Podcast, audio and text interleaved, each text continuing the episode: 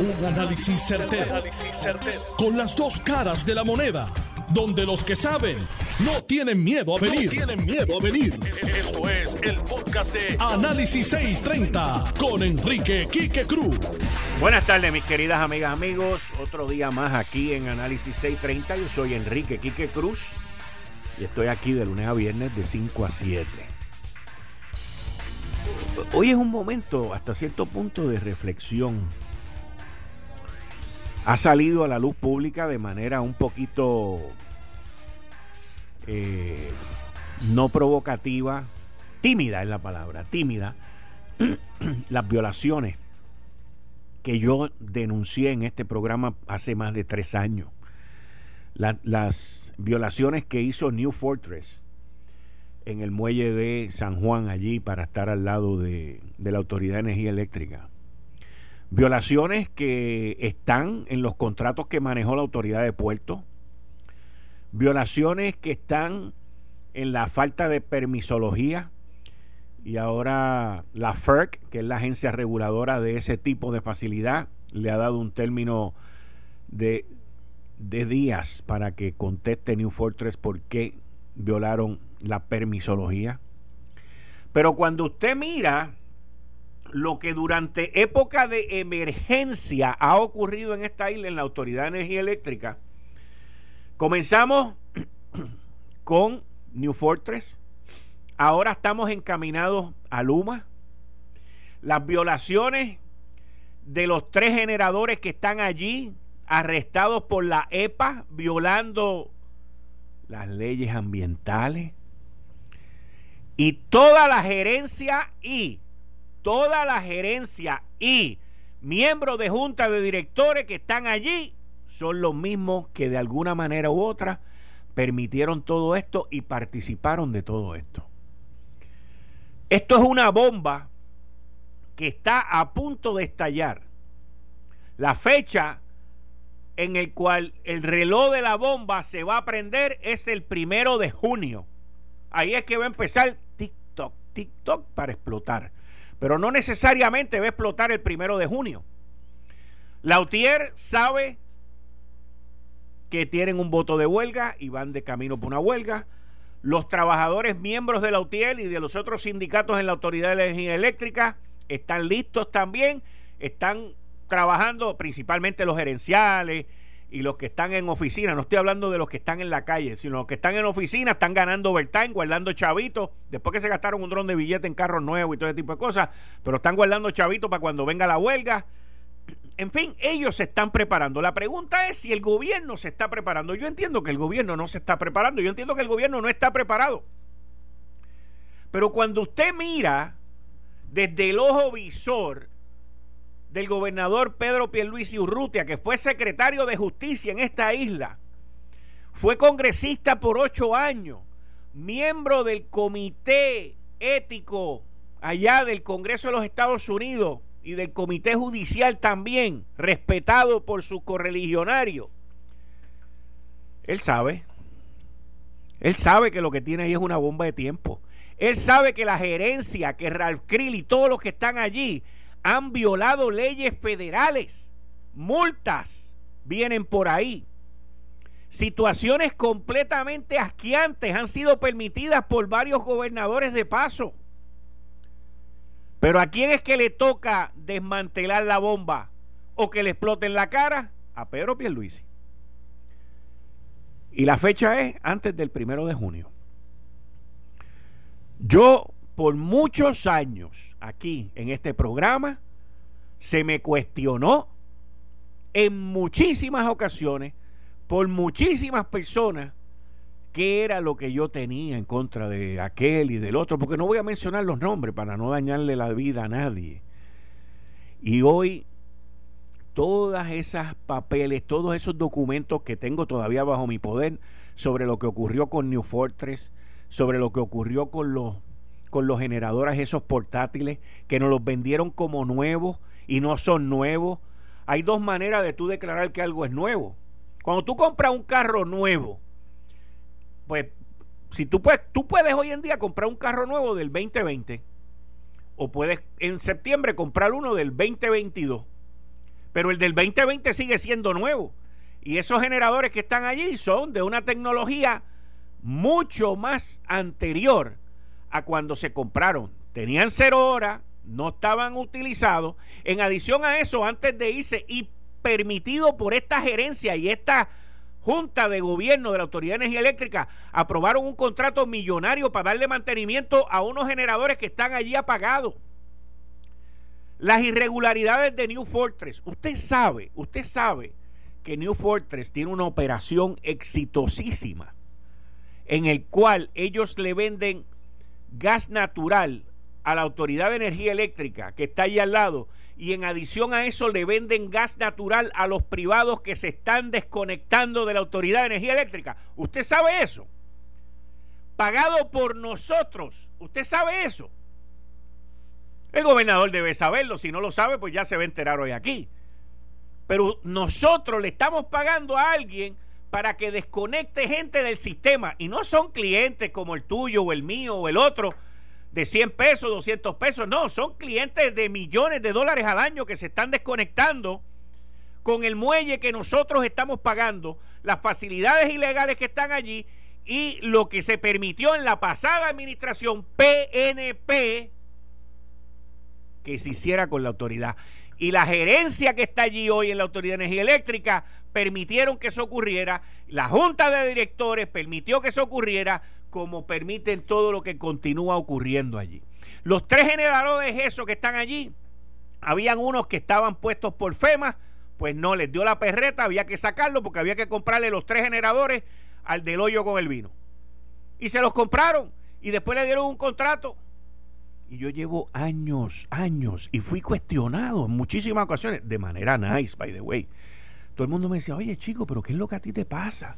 ¿Por qué tú sigues con eso? Hoy mucha gente debe estar aquí alrededor mío también diciendo contra, pero te vuelve. No, no, es que lo tengo que decir. Porque esto donde nació, donde salió, donde se analizó, fue aquí. Y los documentos se los mostré. Están publicados en mi cuenta de Twitter hace dos o tres años atrás. Todo eso salió. Pero la bomba sigue. El lío sigue. Y el TikTok sigue. Y esto lo que están buscando es que le exploten la cara. No al padre, al padrastro. Vamos a ver. Vamos a escuchar este reportaje de Jerry Rodríguez. El presidente de la Comisión de Proyectos, Estrategias y Energía del Senado, Javier Aponte Dalmao, como parte de su interrogatorio en la vista pública para evaluar el contrato de la Autoridad de Energía Eléctrica con el consorcio Luma, le cuestionó al presidente de la Junta de Gobierno de la Corporación Pública, Ralph Crane Rivera, cuál es el provecho que trae a Puerto Rico dicho contrato. La pregunta es, ¿cuál es el beneficio de hacer este contrato con, con Luma? Para mí, es uno de los beneficios más importantes es la parte tecnológica y todos los avances que trae este Luma a Puerto Rico al, al desarrollo de la Autoridad de Energía Eléctrica. Los empleados de la autoridad no se evalúan desde el año 2000. Los empleados de la autoridad no reciben seminario, educación, nada desde hace más de 10, 12, 15 años. Por su parte, la senadora del PIB, María de Lourdes Santiago, indagó en cuánto reducirá la tarifa de luz la compañía Luma, pregunta que a juicio de la senadora no pudo ser contestada por el director ejecutivo de la Autoridad de Energía Eléctrica, Efran Paredes. De aquí a cinco años, ¿cuánto nos vamos a estar ahorrando en cada casa, en cada negocio, en costo de energía eléctrica? La política pública establecida, ¿verdad? Lo que hace es que nos mueve de las fuentes fósiles a las fuentes renovables para estabilizar los costos. Estamos en esa dirección y ese es el plan que estamos atacando. Esa no es la pregunta. ¿Vamos a ahorrar o no vamos a ahorrar? O sea, ¿cuánto? Bueno, que se registre que no han podido contestar la pregunta fundamental que está esperando el país. Las personas que están a cargo de la fiscalización del contrato no saben cuánto nos vamos a ahorrar. Para Normando en la mañana, Jerry Rodríguez. Mire, muy poca gente desde el punto de vista gerencial entiende esto. Yo acabo de escuchar este reportaje como ustedes. Y cuando le preguntan al presidente de la Junta, Ralph Kreil, que lleva mínimo ahí tres años, cuando le preguntan a él qué de bueno va a traer Luma, él dice que tecnología. Eso es falso. Porque una persona que no se ha leído el contrato no puede decir eso. Pero peor aún, y estas son las cosas que, a mí pues me, me sorprenden porque ¿cómo que Luma va a traer tecnología? Entonces no habla de tecnología, él habla, él brinca de tecnología a recursos humanos. Porque él dice, no, Luma va a traer tecnología. Y después viene y cambia y dice, no, usted sabe que es que los empleados no se han evaluado desde el año 2000. Mire, este señor que dice que los empleados no se han evaluado del año 2000, que le saca esa ficha a la Cámara de Representantes, es parte de la razón por la cual viene Luma. Es parte de la razón de que los empleados no se hayan evaluado. Él ha sido presidente de esa junta y él sigue permitiendo que los empleados no se evalúen. Y luego no sabe qué contestar. No sabe qué decir. Pues ahí está. Ese es el mismo que dice que Pedro Pierluisi autorizó los aumentos de sueldo a la, a la gerencia que está allí y que autorizó a los nombramientos que ellos hicieron en medio de un cambio de poder en esta isla. Ese es el mismo. Y mientras esté allí, sigue siendo y diciendo que él es protegido por Pedro Pierluisi y por Larry Seilhammer. Igual que lo dice el, de la, el del negociado de energía eléctrica, que él dice que sus dos padrinos son Larry Seilhammer y Eduardo Batia. Mis queridas amigas, amigos vamos encaminados a un desastre este verano. Está por verse si el papá y el padrastro y los tíos y los sobrinos y los demás lo van a permitir. Veremos a ver. Entrando en el próximo tema, hoy los federales por fin se movieron y arrestaron al ex asesor del municipio de Mayagüez, del alcalde José Guillermo Rodríguez. Una mancha malísima en la hoja de servicio de, de José Guillermo.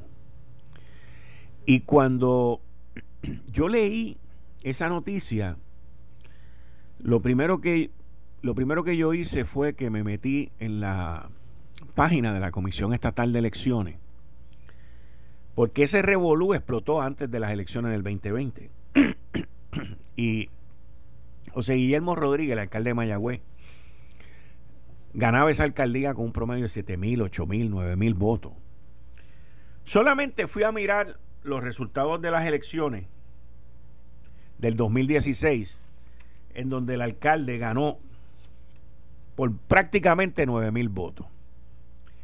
Y luego miré las del 2020 y el alcalde apenas pudo ganar por unos míseros 1.200, 1.300 votos esa alcaldía. Lo cual ya demuestra el desgaste y el agotamiento de esta noticia sin contar el arresto de hoy. Es interesante que el FBI y los federales en los últimos arrestos que han hecho, que han tenido que ver con personas del gobierno, el de Sixto George con el alegado, porque yo sigo diciendo que ese alegado se va a, discutir en la Corte Federal, con, el, con la alegada extorsión de Sixto George, y sigo llamándola alegada, porque ustedes se van a enterar de otras cosas más adelante, que en ese caso el alegado extorsionado era Anthony Maceira y el ex gobernador renunciante Ricardo Rosello. Y en ese caso, eh, el jefe del FBI en Puerto Rico usó la misma palabra de hoy, de que el gobernador renunciante era una víctima. Y hoy arrestan a un asesor por un alegado fraude con unas inversiones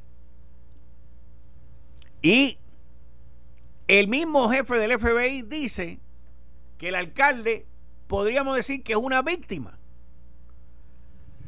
Y es interesante la coincidencia de la utilización de la palabra víctima hacia funcionarios públicos que han sido o extorsionados o cogidos de bobo en momentos de unos arrestos. ¿Por qué traigo ese tema? Traigo ese tema porque el FBI y las autoridades federales están utilizando unos vocabularios nuevos en momentos de arresto y a la misma vez, que no veo nada malo con eso, están exculpando a funcionarios que los extorsionaron o los cogieron de zángano. Y todo esto, si no es bajo la ley, bajo la parte política, todo tiene una consecuencia. Y todo tiene una razón de ser. Pero no les puedo dejar de llamar la atención, que me llama la atención el que el mismo funcionario victimice a aquellos que los cogieron de. Pero, interesante, está interesante. Bueno, a la candidata, cambiándoles el tema, la candidata por el precinto 3 de San Juan, Eva Prado, le dieron un no al lugar. Como muy probablemente le den un no al lugar también, no, no tienen break, a Manuel Natal con San Juan. Mucha gente hoy todavía está cuestionándose que qué pasa que el juez Anthony Cueva no ha emitido su decisión. Y miren, el mismo juez en varias elocuciones que hizo dijo que él tenía, qué sé yo cuánto, cuarenta y pico páginas de nota y un montón de cosas más que él anotó, más todo lo que transcurrió allí. Y yo entiendo, en mi opinión, repito, no soy abogado, pero la lógica domina mi pensamiento yo entiendo que el juez Anthony Cuevas se va a tomar el tiempo necesario para escribir, redactar y corregir una decisión contundente. Que cuando eso suba para el apelativo, el apelativo luego de haber visto el espectáculo, donde no se presentó prueba, pues le dé un, un espaldarazo al juez Anthony Cueva. Y cuando vayan al Supremo, el Supremo no tenga que ver el caso y diga, se quedó por allá abajo. Yo hoy estuve en Lo Sé Todo y tuve la oportunidad de entrevistar a Luis, perdón, a, a Edwin Mundo y al licenciado Guillermo San Antonio Hacha. Y el licenciado San Antonio Hacha le pregunté si él como abogado como abogado si él había visto una prueba allí contundente por parte de, por quien él estaba testificando, que era el movimiento de Victoria Ciudadana. Se me alteró un poquito, no, sé por qué, pero yo tranquilo, Bobby, tranquilo, porque yo no vengo aquí a pelear con nadie, yo vengo aquí a hacer preguntas. Pero me doy cuenta que todas las personas que estuvieron envueltos en esto saben que no pudieron mostrar pruebas. La contestación del licenciado fue que él fue allí a declarar bajo juramento lo que él vio. Pero, pero el, licenciado sabe que yo puedo ir a, a, una corte y declarar bajo juramento lo que yo vi. Pero si no hay prueba de lo que yo vi, o sea, aquí esta gente lo que han dicho es, yo vi que mataron a alguien, pero no hay un muerto, no hay un muerto, no hay un arma, no hay sangre, no hay nada, pero ellos vieron que mataron a alguien, ¿verdad? Eso solamente ocurre en las películas. Y en Puerto Rico. Y en, las cortes, y en la Corte de Puerto Rico con los pleitos de Movimiento Victoria Ciudadana. Todos fueron allí, desfilaron. Y dicen que vieron cosas. Y han estado atacando el sistema. Pero no han podido encontrar el muerto. No hay un muerto, no hay un arma de fuego, no hay olor a muerto, no hay nada. Ah, pero ellos vieron que mataron a alguien. ¿Y eso es suficiente para meter a alguien a la cárcel? Ellos saben que no. Ellos lo saben. Pero ¿cuál es la agenda? Igualito que me pasó con New Fortress, igualito que, igualito que me pasó con la Autoridad de Energía Eléctrica. Se los dije un año antes de las elecciones. Esta gente vienen a desacreditar el proceso eleccionario.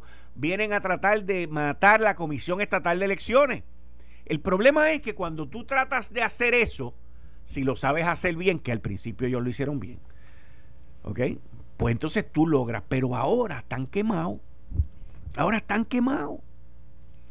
Ahora nadie les cree y cuando baje la decisión y cuando termine ya este pleito, como dijo Edwin Mundo, después de haberle ganado cinco veces, pues ellos van a quedar mal. Y es triste, es triste, como dice mi compañero Gary Rodríguez allí, es triste porque Manuel Natal lució bien en el proceso electoral, lució bien, llegó segundo, algo jamás visto en la historia moderna electoral en San Juan. Agarró el Partido Popular Democrático y lo destrozó. Y era la línea perfecta para volver de nuevo. Pero en lo que se llama la posguerra, las ha perdido todas. Todas. Y ha montado todo este espectáculo para extender la agonía de que el sistema no sirve y de que le robaron las elecciones. Ese es el punto, porque lo establecieron desde el primer día. La primera que lo estableció fue Alexandra Lúgaro. Lo que pasa es que con la diferencia tan grande que había entre Alexandra Lúgaro y los que llegaron en segundo y primer lugar, ella no podía decir que le robaron las elecciones. Y entonces, más o menos lo mismo, la delegación de Movimiento Victoria Ciudadana estaba tratando de montar otro espectáculo más en la Cámara de Representantes y por un tecnicismo no se les dio y los derrotaron. Y ahí termina la, la candidatura de Eva Prado, pero yo entiendo que no termina el proceso de Eva Prado, porque el proceso de Eva Prado fue muy distinto al de Manuel Natal. Manuel Natal ha salido aquí destruido de todo esto. Salió victorioso hasta cierto punto con llegar segundo en la alcaldía de San Juan y ahora ha salido derrotado y destruido por varias ocasiones. Eva Prado no, Eva Prado en su proceso logró mantener eh, su standing para volver a correr con mucha probabilidad en ese precinto. Y lo va a trabajar. Y veremos a ver qué va a pasar ahí en el próximo ciclo. O si corre para otra posición, porque muy bien Eva Prado podría ser candidata a la alcaldía de San Juan por el movimiento Victoria Ciudadana. Acuérdense que se lo estoy diciendo hoy. 23 de marzo a las 5 y 24 de la tarde muy bien, ella puede venir y correr por la alcaldía de San Juan, si es que Manuel Natal decide correr para otra cosa. Y créanme que mucha gente se identificaría también con Eva Prado. Así que esto, esto no termina aquí con Eva Prado, vamos a estar claros de eso. Vamos a ver cómo, cómo continúa este proceso. Mira, cuando voy a salir de mi casa me llevo siempre mi mascarilla y cuando voy a echarle la mejor gasolina a mi carro también me voy a la segura con la gasolina Premium Golf Ultra Plus. La gasolina Golf me da la calidad, el rendimiento y el mejor precio. Con Golf Ultra Plus Premium tienes una avanzada tecnología de aditivos que mantienen las válvulas de tu motor y los inyectores limpiecitos. No pagues de más por la calidad premium. Uno va por ahí, uno la ve 88, 89 a 90 centavos el litro de gasolina premium. Gente haciendo fila también. No pague de más por la calidad premium. Para mayor rendimiento y calidad, vaya bien, vaya la segura con la gasolina premium de Golf. Voy a una pausa. Y al regreso vengo con el licenciado John Mott, que nos va a dar el análisis completo del arresto de hoy en Mayagüez, al ex asesor del municipio y otros temas sobre la Junta de Supervisión Fiscal, el tema de la Cámara de Representantes, el contrato de Luma y qué posición toma ahí la Junta de Supervisión Fiscal. Eh, estás escuchando el podcast de Noti1. Análisis 630 con Enrique Quique Cruz. Buenas tardes, mis queridas amigas, amigos, de vuelta aquí en Análisis 630. Yo soy Enrique Quique Cruz y estoy aquí de lunes a viernes de 5 a 7. A mí me toma por sorpresa la primera plana del periódico El Vocero hoy, donde dice, sin consenso sobre impuesto al inventario. El sector de ventas al detalle afirma que la eliminación de este arancel favorecería a los consumidores, pero los alcaldes señalan que la pérdida de más de 200 millones en ingresos sería mortal para algunos municipios. Y miren, aun cuando yo estoy de acuerdo con la eliminación de ese impuesto, no estoy de acuerdo No estoy de acuerdo con que el consumidor se vaya a beneficiar en términos de una rebaja, porque eso no lo vamos a ver. Lo que sí vamos a ver es que en Puerto Rico hayan, haya más inventario. Eso sí. Pero no vendamos cosas que después no podemos eh, entregar. Y esto es algo que es importante para que la gente lo entienda y lo digiera. El secretario de Desarrollo Económico, el queridísimo amigo Manuel Sidre, había puesto como fecha para presentar su propuesta el 28 de febrero. Yo sé que el gobernador Pedro Pierluisi no estaba en Puerto Rico y luego cuando Pierluisi regresa de Puerto Rico los primeros días de marzo, él y, Sidre hicieron una conferencia de prensa, algún comentario o algo y dijeron que ya estaban en esa, pero todavía no se sabe qué es lo que va a ocurrir. Y esto es un problema que hay que resolverlo. Hay que resolverlo. A mí lo que me extraña es que en un momento en que la Junta de Supervisión Fiscal sabe que, que tenemos que resolver eso del impuesto de inventario y de que tenemos que conseguir 200 millones de dólares anuales, no haya ningún tipo de oposición a una legislación que se firmó el año pasado, a finales de año, para eximir a las propiedades nuevas a la venta del CRIM por varios años. Esas son las cosas que yo no entiendo. Y me pueden dar la excusa y la explicación que les dé la gana. No me entra por la cabeza. Como todos los martes con el licenciado John Mott. Buenas tardes. Buenas tardes. Bueno, John, los federales se llevaron hoy a un ex asesor del municipio de San Juan. Tú, qué bueno que los federales hacen estas cosas los martes por la mañana, porque tú estás todos los martes conmigo a las cinco y media. Si lo hacen otro día, pues como quiera también estás aquí. Y tú tiraste varios tweets de que de que había más en cuanto a esto. Mucho, mucho más. Pues adelante, licenciado. Bueno, número uno, Arnaldo Irizarry no es el único asesor del municipio que está envuelto en este asunto. El primero en el indictment, que se llama Genio García Jiménez, es asesor del municipio. Ese tiene 23 acusaciones. ¿Eh? Para entender el indictment. Ese es el broker, ese podríamos decir que ese fue el broker, ¿verdad? El financial, el unregistered financial advisor. Correcto, el que le vendió el cuento del 20% de interés. Algo así. El problema aquí es que no solamente está el indictment, hay una demanda del SEC contra él. Okay. En el Tribunal Federal, eh, se radicó en diciembre, que de hecho él contestó los otros días sobre sus acciones, es una demanda civil, porque este tipo de cosas son demandas civiles, pero que tiene más detalles sobre lo que te voy a hablar ahora mismo. Porque cuando te digo que este indictment tiene mucho más, es que tiene mucho más. Primero que todo, Mayagüez creó a través y permitido por la, ley de municipios autónomos una corporación que se llama MEDI, que es el Mayagüez Economic Development Inc. ¿Okay? En el indictment le llaman MEDI. En, la de, en el indictment no lo dice, pero en la demanda del SEC sí dice que la razón que se creó esa corporación fue por que esta persona, de nuevamente Eugenio García Jiménez, se lo recomendó al municipio. Recuerda que cuando tú empiezas a dar advice, se supone que tú te registres con el SEC. Él no estaba registrado. Primer grave error. Segundo, crean medio, ¿verdad? Ajá.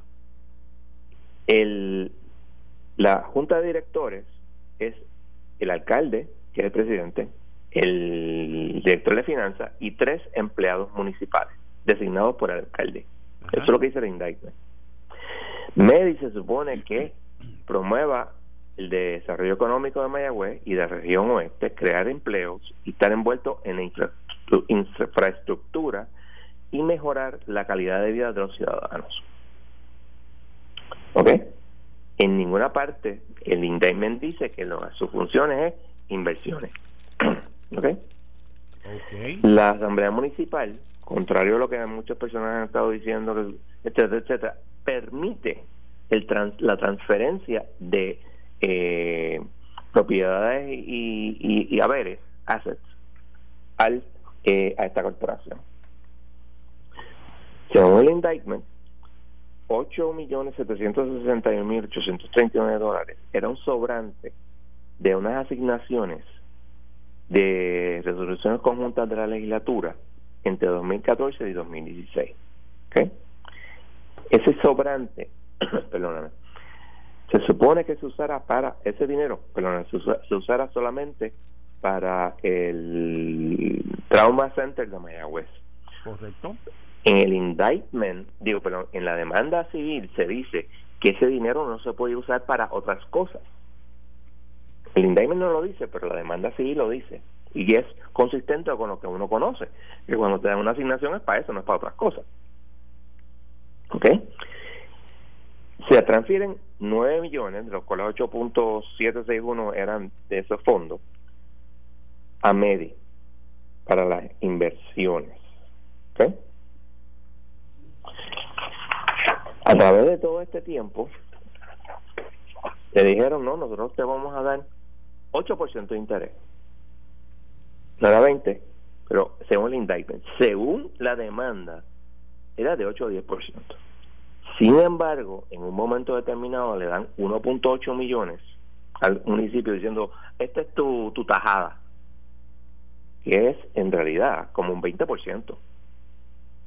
Lo cual, número uno, si tú, estás, si tú conoces un mínimo de cómo está el mercado, tú sabes que los intereses están en, entre 1 y 2%. Y que si vas a coger un, un bono, un T-bill, va a ser 2%. Como raíz centella, tú te vas a creer el cuento de que te van a dar una inversión, este individuo, a 8%. Eso carece de sentido y de lógica. Segundo, si tú vas a bregar con, le vas a dar 9 millones a una persona, ¿tú no crees que tú tienes que hacer un poquito de investigación de quién es él? yo no sé lo que hizo el municipio, pero no se hizo eso. Interesantemente, hay otro acusado, se llama Alejandro Riera Fernández, y es el director ejecutivo de MEDI, que es la corporación esta creada por ley, que es un, eh, no es, es una corporación con fines de lucro. Y más importante, y lo dice específicamente el indictment, párrafo número 3, le dice, como Medi no era una entidad gubernamental, no estaba sujeto a auditoría por la oficina del Contralor. Qué interesante, ¿verdad? ¿Pero por qué? Porque yo tengo entendido que no importa. Yo te estoy diciendo lo que dice el indictment. está rarísimo eso, ¿viste? eso lo digo como es. Es un eh, porque la supuestamente la corporación no es parte del gobierno municipal. O sea que tenemos en el, en el asunto, tenemos a Analio Irizarri, que es abogado del municipio, tenemos, tenemos a Alejandro Riera, que es empleado de MEDI, el director ejecutivo, y tenemos a ese Eugenio García, tres personas y varios otros, y tiene como seis más, varias otras personas envuelta en todo este esquema. Cogían los chavos, lo invertían en otras cosas, este, después tuvieron que pues, vender las inversiones porque tenían una inversión a 2%. La intervención de Alejandro Riera es mínima en este esquema. Sí cogió dinero y el, el indictment es bien cuidadoso en explicarlo, pero no es el, la persona principal. ¿okay? Déjame ver si encuentro por aquí lo que supuestamente creo que eh, Alejandro Riera cogió como ciento Alejandro Riera cogió 133 mil dólares y Arnaldo Izarri cogió le digo ahora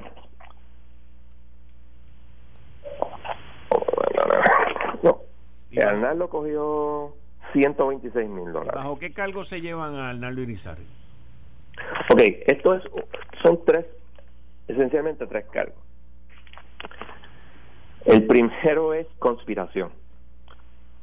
el estatuto establece que si tú tienes una conspiración, eh, los conspiradores serán, si encontrados culpables, sujetos a la misma pena que el delito. En este caso es conspiración para cometer wire fraud. Wire fraud son 20 años. Okay. Así que tienes la conspiración 20 años, wire fraud 20 años, y entonces tienes el, lo que se llama el 1957, que es básicamente coger dinero sucio y comprar real estate. Esos son 10 años. O sea que el máximo que yo diría de este indictment que puede estar cada uno de ellos es 20 años. Obviamente eso va a depender de los eh, sentencing guidelines, de, de, su este, historial criminal, etcétera, etcétera, pero esencialmente tiene ahí lo que lo que está pasando. Qué más te puedo decir así de, de interés.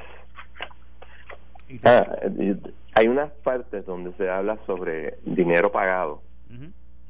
Eugenio García Jiménez, en enero 9 del 2017, hizo una transacción de 15.396,48 a Hermenegildo Zegna de Nueva York. Tú sabes que Hermenegildo Zegna es una tienda de ropa de hombre. ¿Le gusta? ¿En Wire Transfer? ¿Lo envió por Wire Transfer? No, no, no, un check card.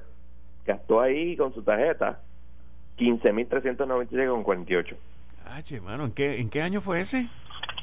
2017. ¿En fecha? Eh, ser exacto, según el indictment, enero 9. Ah, está bien. No, era a ver si había sido antes de, del huracán. Eh, sí, fue, fue antes del huracán. por eso te digo. Entonces, hay una transacción de julio 7 del 2016 de dos, eh, se llama Stephen Kirkland y Steve Minger, pues eso transfirieron 100 mil dólares a Atlanta Family Restaurant and Bakery. 100 mil dólares. 100 mil dólares. Y ese, y ese negocio existe y es un bakery en, Atlanta. ¿Qué pasó allí? Yo no sé. ¿Mm? Le mandaron 100 mil billetes, billetes de una panadería. Eso es lo que dice. Que es un cheque. Entonces, esos chavos eran los chavos del municipio. Eh, técnicamente, el, el indictment dice chavos del municipio, pero a mí técnicamente son de medio porque son aparte, pero pichón, uno de los dos. Alejandro Riera, que es el director ejecutivo de MEDI, 24 mil dólares a una universidad para, este, ¿cómo se llama esto? Este, tuition, este, matrícula. La matrícula, el pago de estudio. ¿A, qué? A, una escuela? ¿A una universidad? Eh, a una universidad, pero no mencionan qué universidad. Ok. Y, y Analy pagó 24 mil dólares para un caso para pagar para for the payoff aparentemente eh, acabar de pagar un carro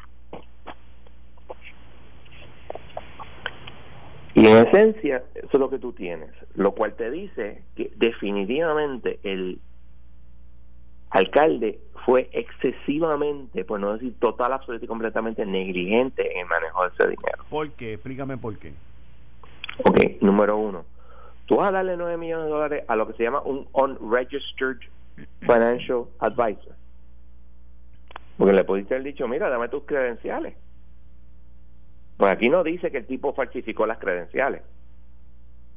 Y el alcalde dijo que a él, a él, se le entrevistó sobre esto. Eso uno. Dos, cogió dinero de unas asignaciones de la legislatura específicas a un, a un propósito y las usó para otra cosa. Tercero, o sea, en qué cabeza cabe pensar que este genio va a pagarte cuatro veces más de lo que era el going rate, básicamente, de inversiones de 8 a 10%. O sea, don't you think there's, if it's too good to be true, probably isn't. El viejo dicho, tú sabes, tú tienes que tener como que mira, está bien, esto suena chévere, pero déjame, déjame ver tu, tu track record, déjame ver qué lo vas a invertir, en qué, o sea, aquí no se hizo el due diligence. ¿Y qué pasó? Se perdieron eh, 7.1 millones porque le dieron 1.8 con algo. Así que, ya tú sabes.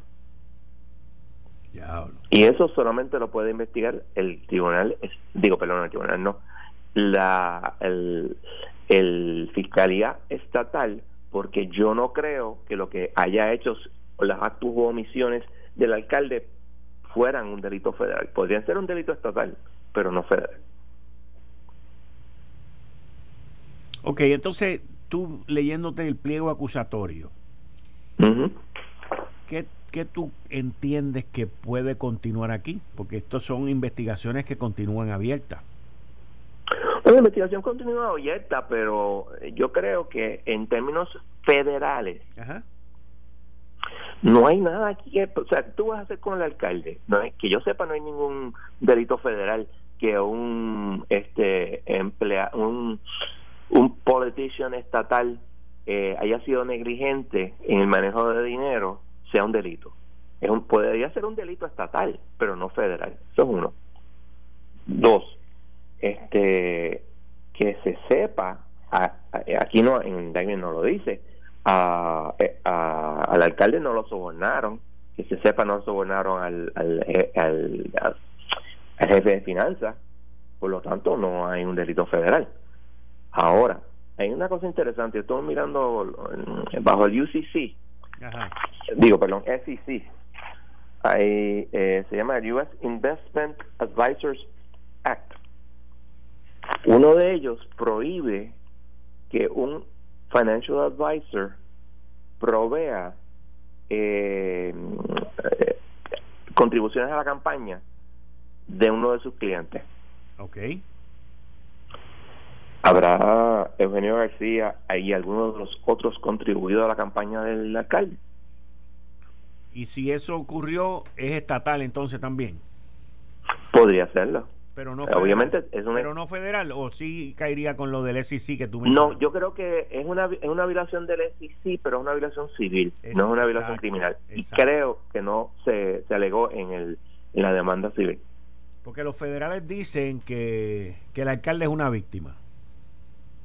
Bueno, vamos a poner de esta manera. Suponte que no es un alcalde, suponte que es una persona eh, y son los nueve millones de Andel.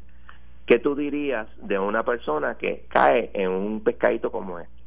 Sí, definitivamente es una víctima, pero contra, tú sabes, como que había tantos red flags que era lógico que tú chequearas.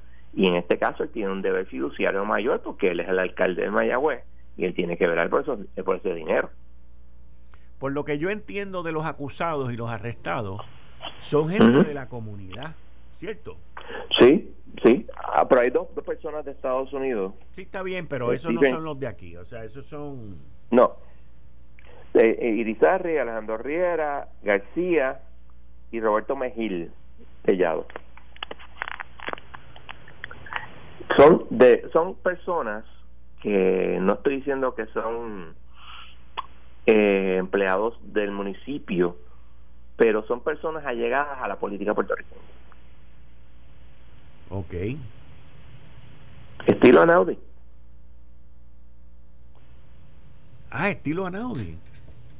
Bueno, tú, ¿cómo, cómo tú contactas al, al, alcalde? Yo no voy a ir allí, yo no voy a, montarme en el carro eh, e ir a donde el alcalde de Mayagüez y decirle, mire, contácteme como abogado. Así no es como funciona la cosa. De alguna manera el, hombre llegó ahí. Igual que Arnaldo. De alguna manera llegó ahí. Pero Arnaldo tenía contratos con el municipio de asesoría. Está bien, pero ¿cómo llegó ahí? No, yo sé, pero que está, está ahí desde, eh, eh, donde tú dices ahí, es en el municipio, está ahí desde el 2014, creo que es el 2016, algo así. ¿Y cuándo empezó el scheme? En el 2014.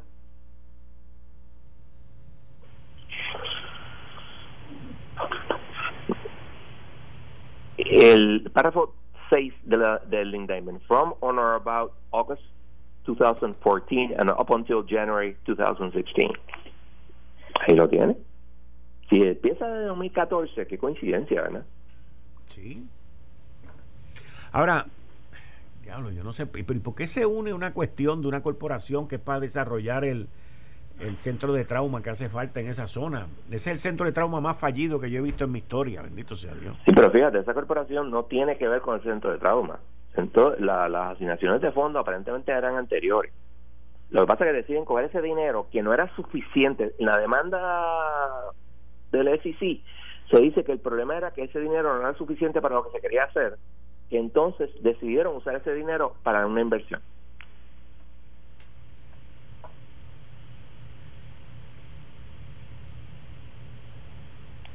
¿Cuándo fue que, ¿cuándo fue que, que el municipio soltó los 8 millones o los 9 millones de pesos de eso? Eh, déjame estar seguro. Déjame estar seguro, porque es una pregunta bien específica y hay que contestar bien, específicamente.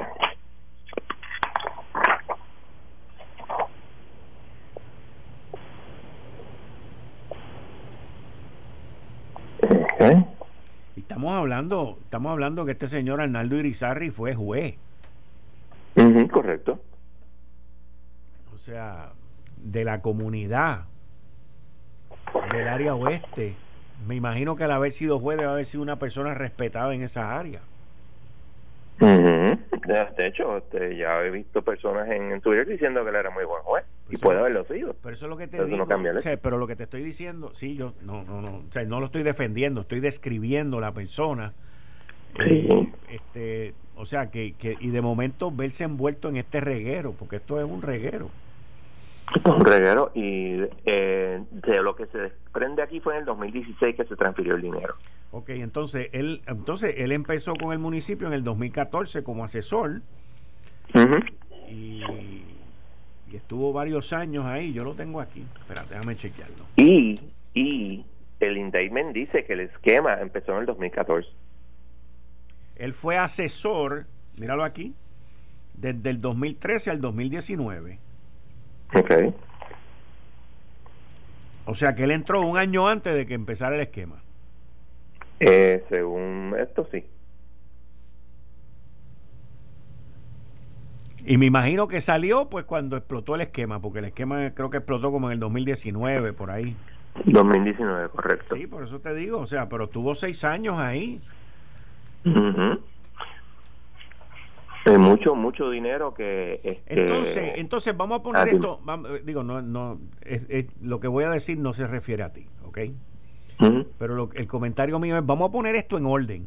y es, ponerlo en un orden, eh, eh, en un orden cronológico, ¿ok? Un timeline. Ajá, un timeline, ¿ok? Arnaldo, el, el ex juez, entra como asesor en el 2013, según la información que tenemos. Eh, sin embargo, él no es el primero arrestado en esto. El primero fue arrestado fue Eugenio, que es el broker. y el que tiene 23 cargos. Y el que tiene 23 cargos. Pero entonces yo te pregunto, primero arrestaron a Eugenio. Y un año y pico más tarde vienen y arrestan a Arnaldo Irizarri. Podríamos decir entonces, podríamos decir entonces que Eugenio está cooperando. Mm, bueno, yo no estoy yo no, no entiendo por qué tú dices que lo arrestaron, que arrestaron a Eugenio eh, antes, porque Eugenio, esto es un, ok, cuando tú tienes un indictment, le dicen indictment. Si, si sustituyes el indictment, se convierte en un supersedious indictment. Correcto. O superseding indictment. Y esto es un indictment. Así que entiendo que esta es la primera vez que lo acusan a él. Ok. Acuérdate que lo del SEC es una demanda civil. Ok, ok, ok.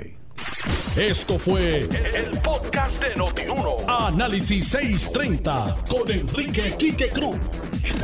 Dale play a tu podcast favorito a través de Apple Podcasts, Spotify, Google Podcasts, Stitcher y notiuno.com.